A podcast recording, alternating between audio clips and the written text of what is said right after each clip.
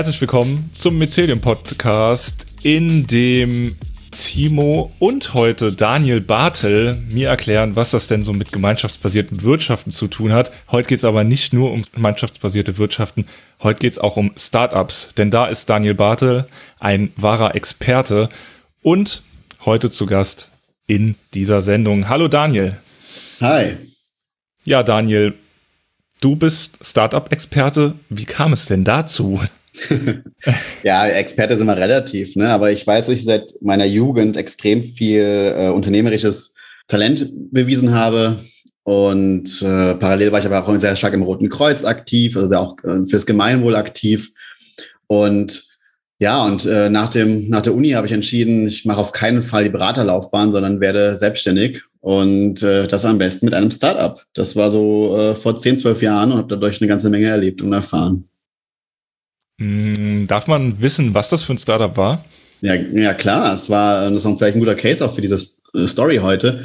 Es war ein äh, privates Carsharing-Unternehmen. Und zwar mit der Welle von Airbnb und Co. Das war ja so 2010 so irgendwie der Hype. Die Share Economy würde ja alles revolutionieren in der Wirtschaftswelt. Und äh, da wollte ich äh, mit von dabei sein. Und es ging darum, private Autos zu teilen, weil die Stehzeuge wieder zu Fahrzeugen zu machen. Jetzt spricht man ja Startups irgendwie so, jedes Unternehmen, was gegründet wird, ist ein Startup, wenn man so umgangssprachlich darüber spricht. Was ist denn jetzt eigentlich genau ein Startup? Genau, es wird äh, vielleicht ein bisschen zu inflationär genutzt. Also ich mache da schon die Unterscheidung äh, zum Neuheitswert. Also wenn ich natürlich etwas gründe, zum Beispiel ein Podcast-Label, ein, äh, ein Restaurant, ein Solarium, dann ist das ein toller Akt äh, der Selbstständigkeit, der natürlich mit sehr viel Unsicherheit verbunden ist aber es ist durchaus irgendwie klar. Ne? Es ist irgendwie, der Markt ist bekannt, die Lösung ist bekannt, äh, das Geschäftsmodell ist äh, meistens bekannt und irgendwie braucht es halt nur unternehmerisches Mut und Freigeist und Kapital vermutlich auch, je nachdem. Aber bei einem Startup ist noch diese Neuheitskomponente ganz wichtig, nämlich das Innovative, nämlich das hat noch keiner vorab so richtig ausprobiert.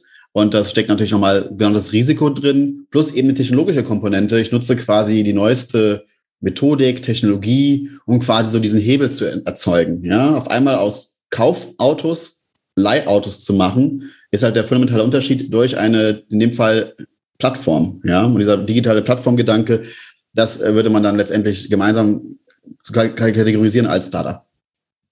Äh, und wenn man das in so eine Definition packen würde, die man jetzt irgendwie bei einer großen ähm, Online-Enzyklopädie nachschlagen würde, was wäre da so unter dem Begriff Startup zu finden?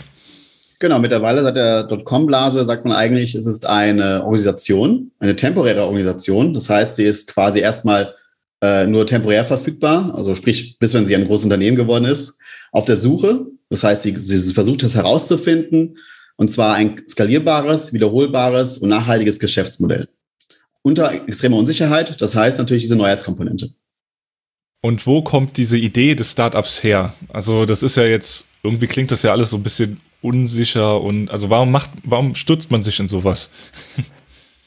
Also für mich persönlich, wenn du ganz persönlich für mich fragst, ist es quasi die Aus, ähm, Ausleben einer kreativen Freiheit verbunden mit der entsprechenden Reichweite und der Möglichkeit, irgendwie möglichst viele Menschen ähm, ja ihr Leben zu verbessern oder zu verändern. Ne? Man redet auch, manche reden auch von Disruption, ja, was natürlich auch eine negative Konnotation hat. Ähm, da bin ich kein Freund mehr von. Aber es ist immer so diese, diese Idee, ähm, etwas zu schaffen, was irgendwie mehr als dich selbst und mehr als irgendwie das, was bereits da ist, zu verändern und für, für das Bessere. Hm, aber also das ist ja eine sehr ja eine sehr gute Art des der, der unter, des Unternehmertums. Du sagtest aber eben schon, das ist temporär.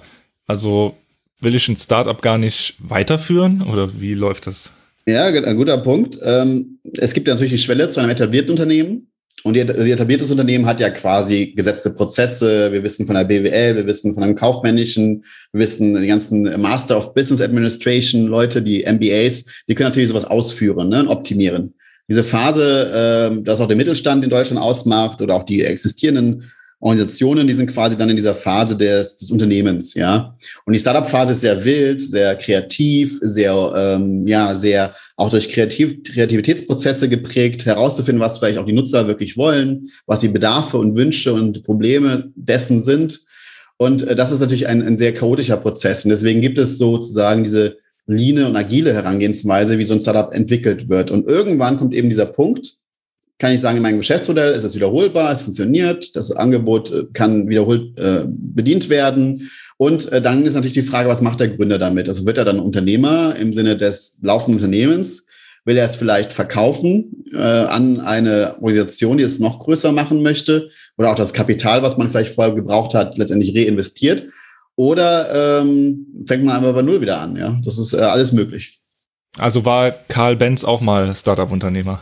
Ja, das ist ganz richtig. Ich begleite ja auch große Konzerne und Organisationen dabei, sich quasi äh, ja back to the roots, diese Kultur wieder anzueignen, die sie verloren haben, durch eben entsprechenden Shareholder-Value-Gedanken, der letztendlich äh, ja die Kreativität so ein bisschen aussaugt, weil sie irgendwie teuer wird. Innovation ist dann auf einmal teuer und irgendwie nur noch belastend, weil wir ja nur noch verkaufen. Und äh, tatsächlich war das nicht der Anspruch eines Karl Benz oder einer, eines Robert Boschs. Mhm. Magst du mal kurz erklären, was Shareholder Value ist? Also es gibt ja, ähm, die Gründerinnen und Gründer sind ja irgendwann auf diesem Weg und fragen sich dann, was kann ich tun, um, äh, um entsprechend diese Wirksamkeit äh, oder das, das Potenzial der Idee letztendlich zu entfalten. Und da gibt es eben seit, äh, seit vielen, vielen Jahren die Idee, dass Investoren quasi einsteigen in ein Projekt. Das heißt, sie geben dir Geld dafür, einen Risikokapitalbetrag zum Beispiel, und bekommen dafür quasi Anteile, also sogenannte Shares. Ja, und das sind dann die Shareholder, die quasi dann Anteilseigner sind. Wir kennen das von den Aktienmärkten, das ist ja eigentlich relativ ähnlich. In dem Fall ist es aber natürlich ein Risikokapital. Das heißt, das Startup ist dazu ja fast schon verdammt, dann letztendlich den zehnfachen äh, Return quasi zurückzugeben, weil ein Investor investiert in zehn Startups, eins wird erfolgreich, neun gehen unter, das ist Naturgesetz, weil Innovation nun mal mit großen Risiken vorhanden ist. Und dieses eine Startup muss quasi den zehnfachen äh, Umsatz quasi zurückfließen lassen an den Investoren, sodass der Geldgeber sagt, hey, hier bin ich happy mit, unterm Strich habe ich äh, mehr Geld verdient als vorher. Und da kommen wir auch zur großen Kritik, denke ich mal. Und da äh, ist vielleicht auch von Timo gefragt, was er dazu, was er davon enthält. Ja, ich halte mich schon bereit. Ich bin schon fleißig am Mitschreiben hier. genau, bevor wir zum großen Kritikpunkt äh, kommen. Ja. Also dir gefallen ja Startups. Du bist ja da in der Szene drin und warum sollte man das machen? Was gefällt dir so daran? Ich, ähm, das ist dieser, dieser Freiheitsdrang, sich selbst äh, zu verwirklichen, zu gestalten, etwas zu bewirken, was Positives. Es ist die, ähm, die Geschwindigkeit, die Kreativität und vor allen Dingen ist es dieses, ähm, was will ich damit bezwecken? Ja, also was, was ist im Endeffekt die Wirkung? Und was wir in den letzten Jahren gemerkt haben, ist halt, dass es eigentlich nicht mehr so stark um diese Wirkung geht, um diese ähm, eine Verbesserung der Welt, sondern eigentlich geht es darum, nur noch irgendwie vielleicht höher, schneller weiterzugehen. Und das ist der große Kritikpunkt. Deswegen bin ich auch, ich nenne mich auch Aussteiger der Startup-Szene, der klassischen Startup-Szene. Und ich glaube fest daran, dass wir diesen Begriff nochmal wieder neu belegen müssten, weil er war vor 20 Jahren ein anderer. Ja, er war vor 20 Jahren nicht so diese Einbahnstraße fokussiert, letztendlich, ähm, wie es heute ist, nämlich äh, Hyperwachstum, äh, irgendwie äh, Disruption, ähm, irgendwie Hauptsache Wachstum, höher, schneller, weiter. Sondern ich glaube fest daran, dass die, dass der, dass dieser Akt des was erfinden, was in die Welt zu holen, äh, legitim ist, aber die Startup-Kultur, wie sie heute vorgelebt wird, eigentlich äh, ja nicht mehr so legitim ist, wie es damals war. Und ich stehe für eine Pluralität ein, das heißt für eine Vielfalt und würde gemeinschaftsbasiertes Wirtschaften ähm, auch als Startup sehen, ja, aber mit einem anderen, mit anderen Zielen. Mhm. Wie sollte sie denn sein, die Startup-Kultur? Ähm, ich glaube, es gibt nicht die Startup-Kultur. Momentan glauben wir, dass es eine gibt. Ja, irgendwie dieses höher, schneller, weiter, wie gesagt äh, weitaus auch männlich dominiert. Ich bin auch sehr, bin ja ne, in dieser Social Startup Szene mittlerweile beheimatet, wo wir die Hälfte der Gründerinnen sind halt, also Gründerinnen sind Gründerinnen, ja. Ähm, die Hälfte. Und bei der klassischen Startup-Szene sind es weit unter äh, 15 Prozent. Ja? Also es ist sehr stark männlich dominiert, toxisch männlich, würde man sagen. Wir sehen es bei Uber, bei den Skandalen, wir sehen es an äh, Wirecard, äh, der komplette Reinfall und das beschädigt natürlich den Ruf von äh, mutigen und ehrlichem Unternehmertum. Äh, was meinst du, warum ist das so männerdominiert? Also es ist toxisch männlich, einmal weil es irgendwie suggeriert, das Machen und Umsetzen und irgendwie, äh, dass das irgendwie eine männliche äh, Dominanz braucht und eine männliche Stärke. Ne? Der Krieger, äh, es wird auch sehr viel mit diesen Bildern ja gearbeitet, ja, irgendwie äh, Märkte erobern, äh, irgendwie Wettbewerb äh, verdrängen und sogar zerstören. Und ich glaube, das, das ist einmal daraus geprägt und das andere ist natürlich die Geldgebenden, die natürlich auch aufgrund äh, der vergangenen Jahrzehnte des Wirtschaftens äh, natürlich das Geld ist zumal äh, zumeist eben in äh, ja in männlicher Energie gespeichert. Ja, das dürfen wir nicht ver, äh, nicht verachten, äh, nicht, nicht vergessen. Und das führt natürlich zu dieser äh, Replizierung. Ja, und wir kennen die PayPal-Jungs, ja, PayPal-Boys. Das ist quasi alles, was bei PayPal letztendlich für Kasse gemacht hat. Daraus entstand ja unheimlich viel. Ein Airbnb, ein Uber, ein SpaceX, ein Elon Musk mit seinem Tesla ähm, Testosteron. Und ähm, das ist einfach eine Welt, die wir zu stark fokussiert haben. Wir laufen eigentlich nur diesem einen Idealbild daher, obwohl wir die Chance haben und aufgrund dieser gigantischen Herausforderung, die wir als Weltgemeinschaft gerade haben, wir eigentlich uns nicht leisten können, nur auf diesen einen Brett zu fahren. Ja, und Startups sind halt eben so viel mehr. Ja, ich finde das, ähm, ich tatsächlich mega spannend, was du gerade beschreibst. Also ich glaube auch, dass, dass gerade dieser Faktor Kapital diese Startup-Idee, ähm, glaube ich, verändert hat. Ne? Also dass eben Menschen Einfluss gewonnen haben, gerade bei in, in dieser Startup-Szene, in denen es eben darum geht, aus Geld mehr Geld zu machen. Und die eben jetzt nicht die Leidenschaft für das, für die Problemlösung haben, die vielleicht mein ursprünglicher Gründer, eine Gründerin dazu bewogen hat, loszulaufen. Ja? Ähm, und ich denke, dass das halt eben etwas ist, was gerade auch in der Startup-Szene romantisiert wird. Also äh, Höhle der Löwen zum Beispiel, ja. Da sind Gründerinnen, die Ideen haben, die sich abstrampeln, die loslaufen.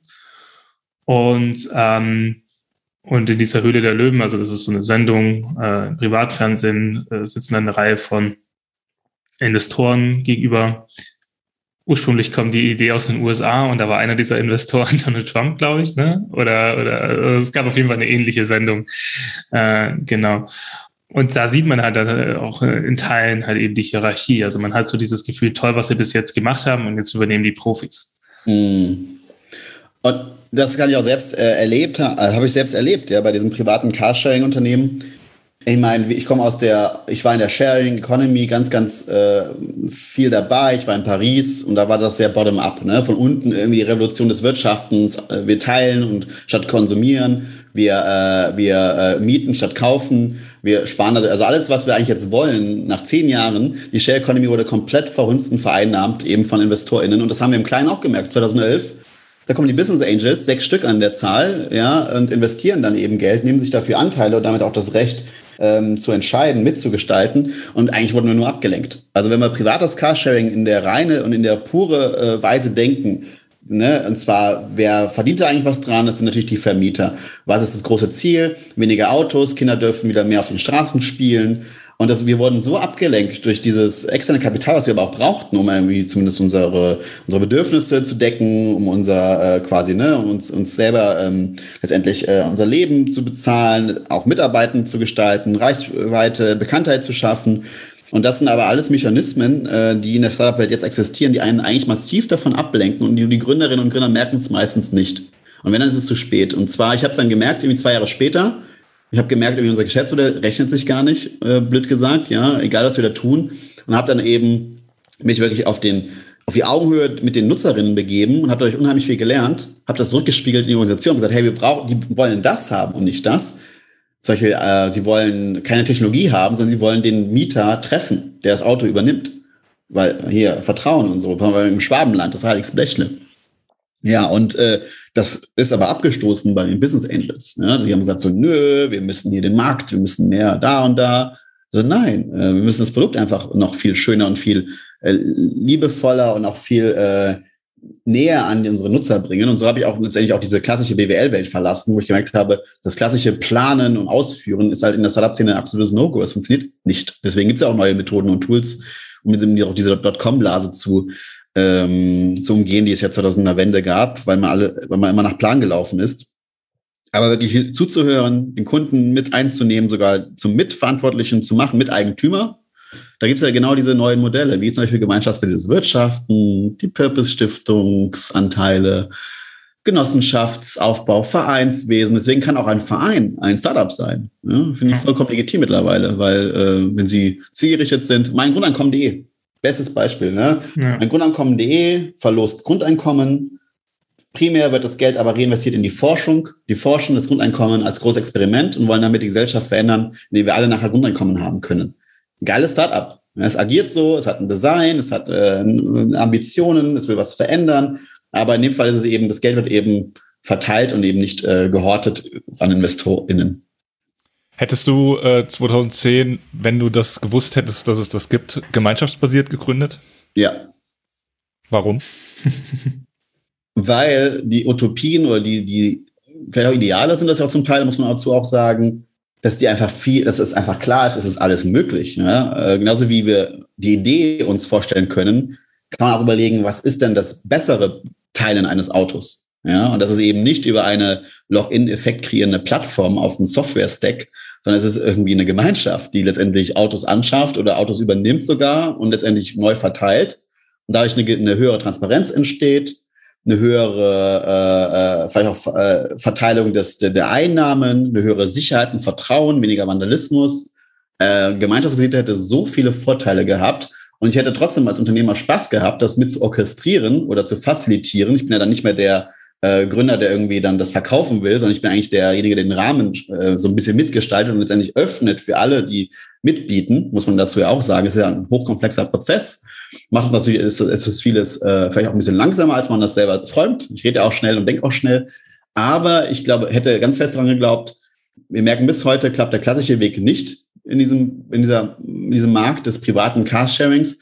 Aber wir sehen überall im Kleinen passiert das. Sei es äh, in, bei, bei Timo in Trier oder damals in Trier, äh, bis hin zu einem Kumpel, der hier in, in, in Sülz, in Köln, sein Auto für 20 Euro am Tag vermietet und letztendlich wirklich eigentlich die Vision eines äh, Peer-to-Peer Carsharings in einer Quartiershand sozusagen letztendlich wirklich realisiert. Ja, und eigentlich müsste er nur noch äh, den Schritt gehen, eine Gemeinschaft zu gründen. Und dann wäre das multiplizierbar, also Mycelium. Mycelium möchte ja gerne diese Replizierbarkeit herstellen. Und damit gründen wir in die nicht höher, schneller, weiter, sondern in dem Fall äh, tiefer, näher und äh, letztendlich ähm, ja äh, in die Fülle, ja, anstatt in die Leere.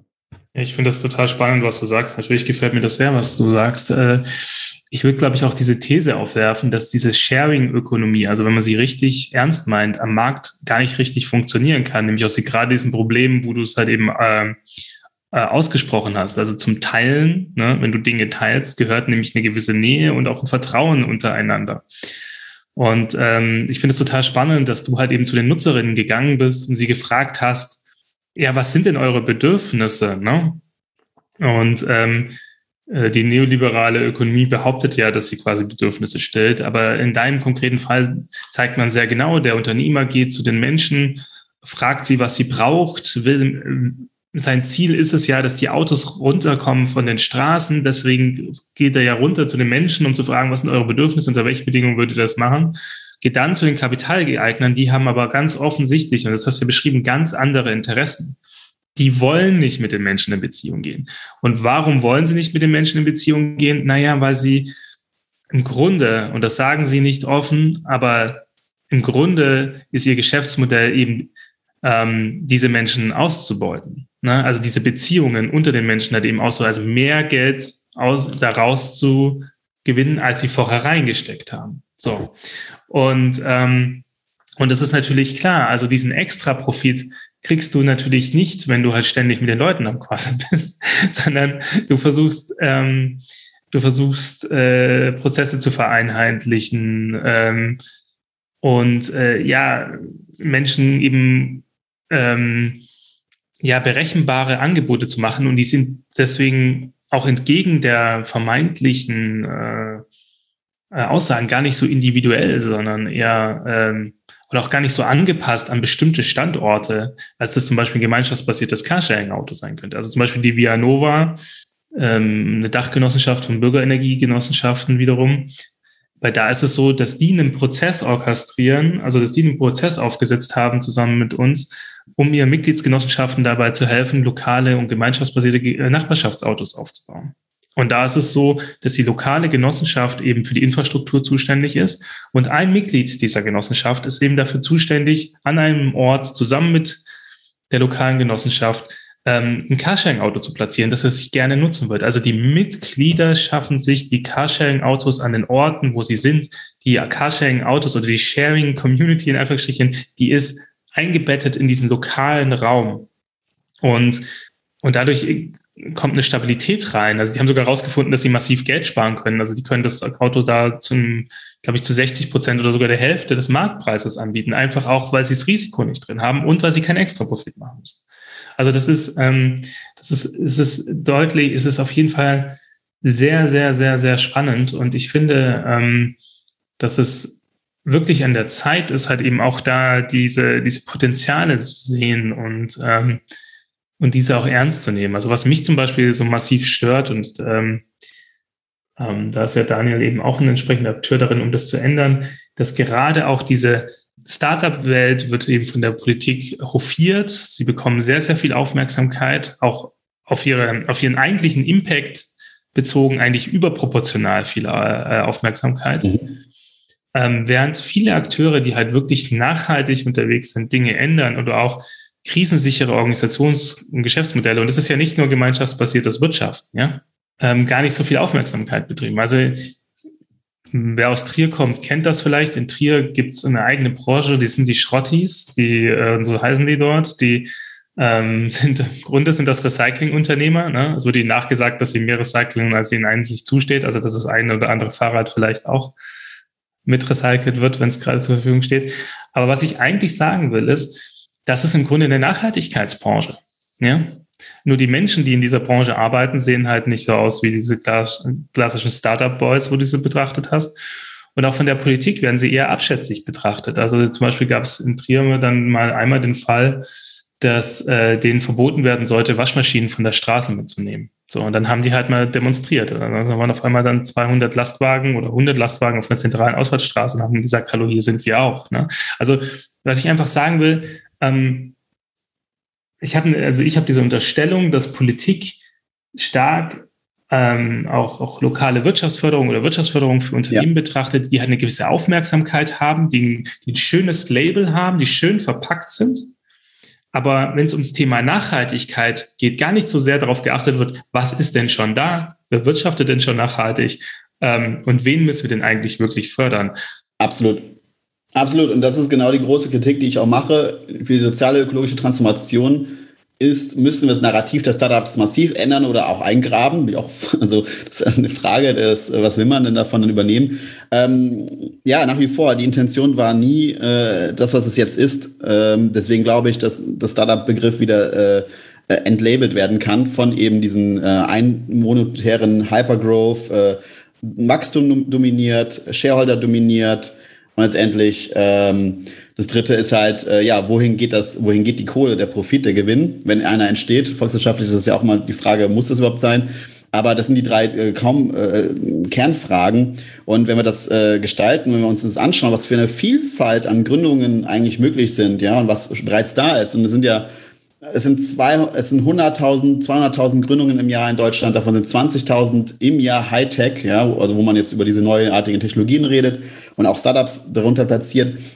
Aber die Bandbreite, ja, ein gemeinschaftsbasiertes Autoteilen, ein gemeinschaftsbasiertes, ähm, letztendlich ein Weingut, äh, äh, gemeinschaftsbasiertes irgendwie äh, Klimaaktionen, ähm, da äh, ist die Wirtschaftsförderung ähm, äh, noch weit, weit weg. Und äh, dabei haben wir alles, ja. Die, die, äh, das, äh, das Wuppertal-Institut hat da vor Jahren schon die Wirtschaftsförderung 4.0 ausgerufen, die eben genau das äh, mitfördern sollte. Nämlich, das ist auch Wirtschaft, Kreativwirtschaft, äh, das, um, das Umverteilen in, in, der, in der Leidenschaft, die, die, die Hidden Values, ja, die Werte, die Lebendigkeit, Gesundheit, äh, ähm, Naturschonung, Restauration, Regeneration der Natur und Umwelt. Das sind alles Aspekte, die viele, viele Gründungen und auch Aktionen oder sogar Projekte, man kann das ja auch, auch als Projekt verfassen. Das Schönste ist, wenn ein Sozialunternehmen äh, am Ende wieder zumacht, weil das Problem, das Bedürfnis gelöst ist und das auch ein Startup, ein Startup macht immer weiter. Ein, ein, ein, ein, ähm, ja, ein, ein anderes Unternehmen idealerweise würde auch sagen, ich löse das Problem, nicht Symptome Und wenn das Problem gelöst ist, dann schaffe ich mich auch selber ab, ja, und entstehe keine Login-Effekte. Und das sind alles äh, Prämissen, die sind so äh, klar, die werden auch von Meyer Göpel vorangetrieben und Co. Aber ähm, das ist Vielfalt der Wirtschaft, ja, und eben nicht nur das klassische, überdominante äh, Bild eines klassischen Startups mit Exit-Ambitionen. Daniel hat ja gerade sehr viele Möglichkeiten aufgeführt. Wo kommt denn da gemeinschaftsbasiertes Wirtschaften ins Spiel? Ja, ich glaube, mich um der Frage anzunähern, würde ich, glaube ich, gerade noch mal so eine gemeinschaftsbasierte Gründung versus so eine Startup-Gründung miteinander vergleichen, um so ein bisschen so Strukturelemente rauszuarbeiten. Ähm, ich glaube, was wir jetzt also gehört haben, ist es ganz klar, äh, Startups ähm, wollen einen Einfluss machen, sie wollen in die Größe wachsen. Also dieses eine Unternehmen soll groß werden, Markt beherrschen sein. Wir alle kennen diese Unternehmen. Ähm, um darüber halt eben dann auch äh, Einfluss zu, zu erringen, aber halt eben auch Einfluss im Sinne von ähm, ja, Möglichkeiten, Kapital zu generieren. Und um dahin zu kommen, ähm, werden die meisten Startups halt eben den Weg externe Kapitalgeber, die dann wiederum Einfluss äh, haben und vielleicht, Daniel hat es beschrieben, sich dadurch die ursprüngliche Idee verändert. Also vor allem, wenn die Gründer dann auch irgendwann mal aussteigen, gar nicht mehr wirklich im Unternehmen drin sind und so weiter. Und das Gemeinschaftsbasierte dagegen ändert sich jetzt sehr, sehr schon mal sehr grundlegend dadurch, dass sich das Unternehmen gar nicht auf klassischen Märkten platziert.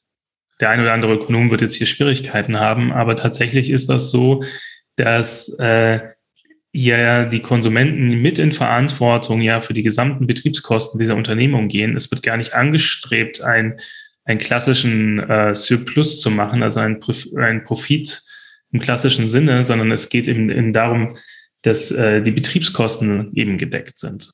Und äh, vielleicht zusätzlich zu den Betriebskosten noch die Investitionen, aber halt nichts mehr als das. So. Und ähm, das unterscheidet halt auch schon mal den Anspruch und auch das eigene Wachstumsdenken. Also von Jahr zu Jahr überlegt man einfach, was ist eigentlich überhaupt unser Bedarf? Und die Konsumentinnen und Konsumenten werden halt eben zu Mitgliedern und stillen den. Und dadurch ähm, wirtschaftet man also auf Basis dieser Beziehungen, also auf Basis von Menschen, die sagen, okay, ich möchte hier Verantwortung übernehmen für meinen Konsum, ich werde hier Mitglied äh, und äh, übernehmen eben einen Anteil an der Gesamtverantwortung. Und das Tolle ist jetzt, im Gegensatz zu diesem klassischen ähm, ähm, Produkt kaufen am Markt, ja, Sie bekommen jetzt Beispiel Carsharing-Auto, weil es jetzt nicht so dran war, eben nicht nur einfach die Möglichkeit, ein Auto zu nutzen, sondern in dem Prozess bekommen Sie die Möglichkeit mitzuentscheiden, welches Auto kommt, ja, wo es platziert wird, wie es genutzt wird. Also zum klassisches Beispiel, ein Carsharing-Auto an einem Standort und weit und breit kein anderes, ist eigentlich ein Problem, weil äh, theoretisch eben die, die, das Problem entstehen könnte, dass halt die Verfügbarkeit nicht da ist. Aber in der Gemeinschaft kann man etwas Unglaubliches machen. Man kann einfach miteinander reden ja? und sagen, hey, wir, drei Leute wollen immer zum selben Zeitpunkt das Auto nutzen. Ja? Am Markt wäre es gar nicht so leicht möglich, die Leute in Kommunikation zu bringen. Ja? Als klassische Kunden in, in, in der Gemeinschaft relativ einfach. Ja? Und, ähm, und so geht es also darum, dass, dass, dass gemeinschaftsbasierte Unternehmen oder Gründungen eigentlich immer wissen, wie groß sie gerade sein wollen und diese aktuelle Größe halt immer auch anstreben. Aber es gibt eigentlich nie ein, eine Wachstumslogik, also Größe und Wachstum aus Prinzip heraus, sondern immer aufgrund von Bedarfen. Ne? Und auch, was du gesagt hast, ähm, dürfen Gemeinschaft, also ich finde, und was man merkt, gemeinschaftsbasierte Organisationen können relativ leicht auch wieder äh, verschwinden. Also wobei verschwinden relativ ist. Also sie, sie ihre, was verschwindet ist, vielleicht, ähm, wir sagen ja, wir sind ja ein Pilz, Pilzgeflecht unter Erde, die Hörerinnen unseres Podcasts kennen das. Ne? In unserem Sinne wäre die Unternehmung der Pilzkörper, ja, also den Pilz, den du siehst. Aber was ja eigentlich, dieser Pilz entsteht ja quasi aus dem Pilzgeflecht unter der Erde, aus dem Mycelium. Und auch wenn der Pilz nicht mehr da ist, die Erfahrungen, die, die alle beteiligten Akteure gesammelt haben, die Unternehmerinnen und der Unternehmer selbst, aber auch die ganzen Konsumenten, die bleiben ja erhalten. Und die werden sich ziemlich sicher wiederum in anderen Formen und Ausprägungen wieder zeigen. Und das ist halt am Markt auch nicht so äh, Gründerinnen und Gründer, die nicht erfolgreich waren an Märkten, ähm, viele von denen stehen nicht mehr auf. Die gründen nicht nochmal. Ne? Und auch viele, ähm, viele, ähm, viele Konsumenten oder, oder Kunden in dem Fall haben vielleicht auch Erfahrungen gemacht, die sie eher verletzt haben. dass sie sie weitergebracht. Also deswegen ist gemeinschaftsbasiertes Wirtschaften hier also ähm, in der Vorentscheidung nicht auf Märkten zu wirtschaften, führt es halt zu einer ganzen Reihe anderen Entscheidungen. Während der Markt äh, bei klassischen Startups eher negativ ist, oder würde ich jetzt einfach mal, das meine Entscheidung, meine Deutung, ähm, das sozusagen ist es halt eben, führt es bei gemeinschaftsbasierten Wirtschaften eben zum Raum von Möglichkeiten, ähm, eben anders zu wirtschaften. Also das heißt, diese Finanzierung ist halt nie extern, sondern immer mit Ressourcen, die halt eben die Menschen intern zur Verfügung haben. Und es reicht. Es reicht. So, man braucht, man braucht in dem Fall nicht mehr. Und ähm, ich glaube, was wir lernen müssen, ist, dass wir diese kleinen Organisationen oder kleine und mittlere Organisationen, dass wir deren transformatives Charakter halt eben anerkennen und fragen, wie können wir nicht zwangsläufig deren wirtschaftliche Tätigkeit multiplizieren, im Sinne von dieses Unternehmen groß machen, sondern es geht viel stärker darum, die soziale Technik hinter der Gründung dieser Unternehmen zu verbreiten. Ja? Und das ist nämlich an sich gar nicht so schwierig. Die Schwierigkeit, die, vor der wir stehen bei der Gründung gemeinschaftsbasierter Unternehmen, ist, ähm, dass die Menschen, die das Know-how haben, so ein Unternehmen zu gründen, sich eben gerade auch durch so eine Start-up Welt äh, davon abgrenzen und distanzieren, so nein, nein, so möchte ich nicht sein und dann vielleicht gar nicht auf die Idee kommen, dass sie Unternehmerinnen sind. Also Unternehmerinnen sind ja auch auf Märkten wirtschaften. Äh, sorry, jetzt, guck, das war jetzt das große Problem. Natürlich nicht auf Märkten, sondern auf Basis von intentionalen Gemeinschaften zu wirtschaften. Und deswegen würde ich, glaube ich, sagen, ist, glaube ich, ein, ein massiver Kritikpunkt, den ich an dieser Startup äh, Philosophie habe, so wie sie jetzt gelebt wird, ist, dass sie halt auch viele Menschen davon abhält, selber Unternehmer zu sein. Also Daniel, sollte ich, wenn ich ähm, ja ein innovativer Start-up-Unternehmer oder eine Unternehmerin bin oder werden will, nicht wie Elon Musk gründen wollen, sondern eher gemeinschaftsbasiert? Unter anderem, genau. Ich denke, wichtig ist zu verstehen, dass das, was gerade so erzählt wird, das Narrativ des Start-ups, äh, nur eine Erzählweise ist, nämlich die letztendlich einzahlt auf den ähm, Drang des Wachstums und des, äh, der Kapitalmehrung und der Investments und ich aber viel mehr in die Breite gucken darf und schauen kann. Äh, ich will vielleicht meine, meine soziale Wirkung verbreitern oder maximieren. Ich möchte gerne meinen ökologischen äh, Fußabdruck äh, komplett verändern. Ich möchte gerne anderen Menschen da, da helfen, diese soziale, ökologische Transformation äh, zu verwirklichen. Äh, ich möchte gerne äh, in Ruhe und Frieden einfach Spaß an der Arbeit haben und mich nicht überarbeiten, kein Burnout erleiden. Ich möchte vielleicht ein gutes Auskommen haben und kein Millionär werden. Ähm, ich glaube, und für alles gibt es bereits ganz, ganz viele Lösungen und die gemeinschaftsbasierte Art des Gründens ist eine der äh, für mich der zuversichtlichsten Lösungen, weil sie letztendlich auch dann diesen diesen komplett neuen Horizont an Möglichkeiten eröffnet, die die Startup-Welt an sich nicht hat, weil sie super eng mittlerweile gestrickt ist. Und deswegen ähm, plädiere ich auch dafür, was Timo sagte, nämlich als gemeinschaftsbasierter Gründer bin ich auch Unternehmer und bin auch ein Startup, ja, und zwar aber ein anderes, ja, vielleicht ein Zebra-Startup. Da gibt es ja auch die Gegenbewegung, die ja die ganzen Unicorns, also Einhörner, die ja dann eben diese Exits machen, äh, hin zu einem Zebra, was endlich, äh, ja, was wirklich organisch wachsen möchte, wenn überhaupt notwendig, verantwortungsvoll ist, äh, Demokratie verfechtet, genügsam ist und vor allen Dingen unverkäuflich ist. Ein Zebra lässt sich nicht domestizieren ähm, und äh, ist quasi, bleibt wild und verbindet Schwarz und Weiß, nämlich äh, die Genügsamkeit des Geldes mit der, ähm, mit der gemeinschaftlichen, gemeinwohlorientierten Wirkung. Ich glaube, dass das auch wirklich ein wichtiger Punkt ist, den du beschreibst. Also ich glaube, es gibt äh, so gemeinschaftsbasiertes Wirtschaften ist, glaube ich, in diesem ähm, oder sagen wir eine Wildheit verschiedener Ansätze, glaube ich, in dem Sinne innovativ, weil sie die einzigen sind derzeit, die eben bewusst sich gegen den Markt entscheiden und auch nicht abhängig sind von staatlicher Förderung für ihre Aktivitäten. Das ist, glaube ich, wirklich eine Besonderheit. Auf der anderen Seite gibt es, glaube ich, ganz viele Ansätze, die eben kompatibel sind, wie zum Beispiel, was wir hier eben beschrieben haben, Gemeinwohlökonomie und so weiter oder Verantwortungseigentum. Und ich denke, dass das gerade auch spannend sein wird, also diese verschiedenen Ansätze äh, miteinander in Kommunikation zu bringen. Ähm, und da stehen wir, glaube ich, noch sehr am Anfang, oder? Das ist wahrhaftig so und das ist sehr schade. Und ähm, aber eine Riesenchance, und müssen einfach jetzt auch darauf achten und prüfen. Ja, wir brauchen kein nächstes Pinkygate, wir brauchen kein nächstes Wirecard, wir brauchen keine äh, Investmentsfonds in Technologien, sondern wir brauchen äh, den Blick auch auf das, was es bereits an Lösungsansätzen gibt, an die Pioniere, die wir, wie du schon vorhin auch sagtest, die wir immer wieder übersehen, aber die diese Lösungen definitiv haben und die Lösungen viel, viel sinnvoller sind. Also alleine schon diese Diskussion um die Luca-App, ähm, diese Check-in-Kontaktverfolgung der äh, Pandemie. Ähm, es gibt eine riesige Bewegung, die sagt, äh, wir müssen das dezentral machen, wir können das Open Source machen, transparent, somit auch sicherer. Und äh, das kostet genauso viel.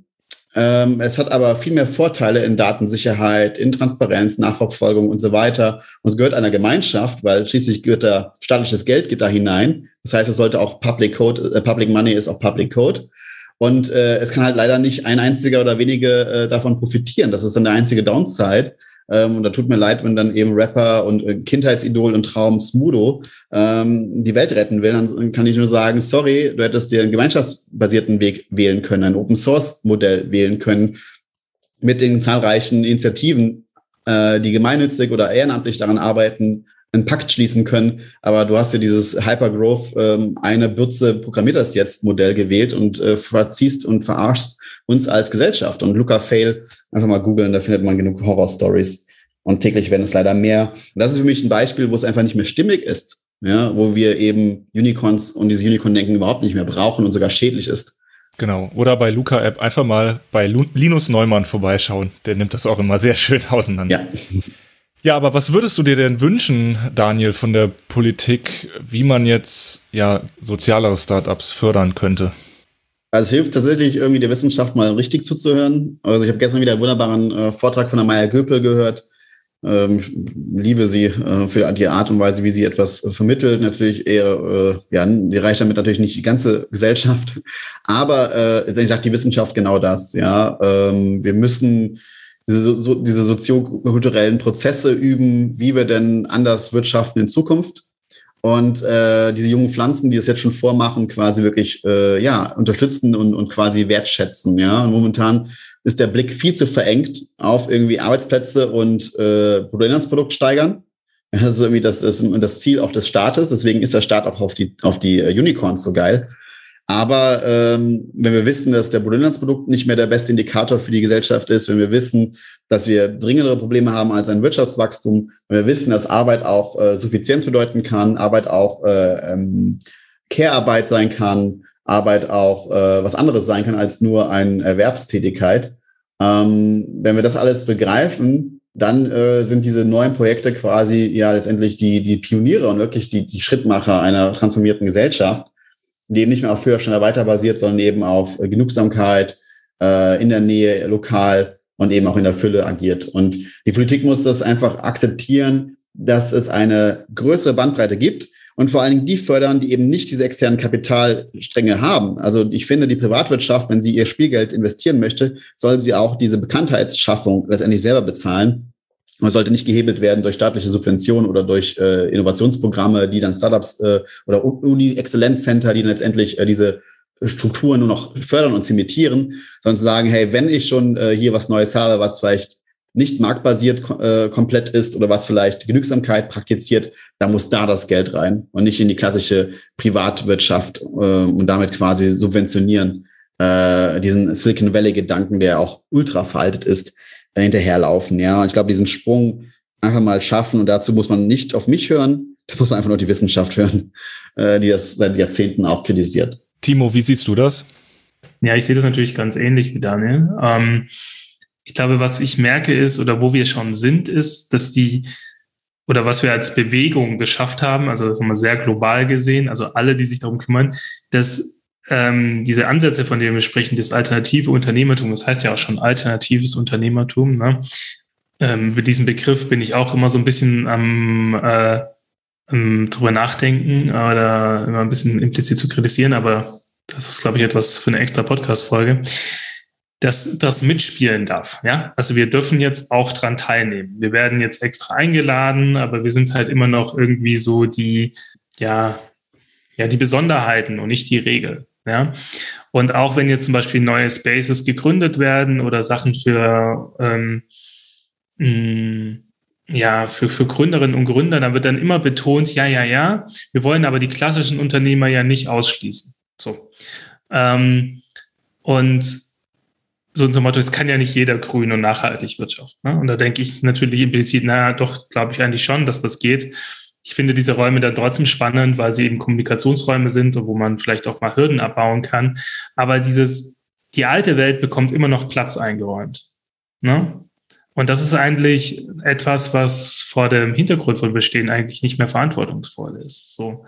Ich glaube, es geht ganz stark darum nachzudenken, wo sind die, äh, wo sind die Räume, die wir schaffen können, wo wir jetzt mal der alten Welt zeigen können, welche Potenziale eigentlich in dieser Welt schon existiert, die sie gar nicht kennen. Und das ist, glaube ich, geht da auf der einen Seite um die Pioniere, Daniel hat es schon gesagt, aber gleichzeitig geht es auch darum, nachhaltige Wirtschaftspraxen, die vielleicht gar nicht so aussehen und die jetzt schon existieren, äh, anzuerkennen. Also wie zum Beispiel die Schrottis, ja. Das sind garantiert keine Wachstumsunternehmen, die die da führen, ja.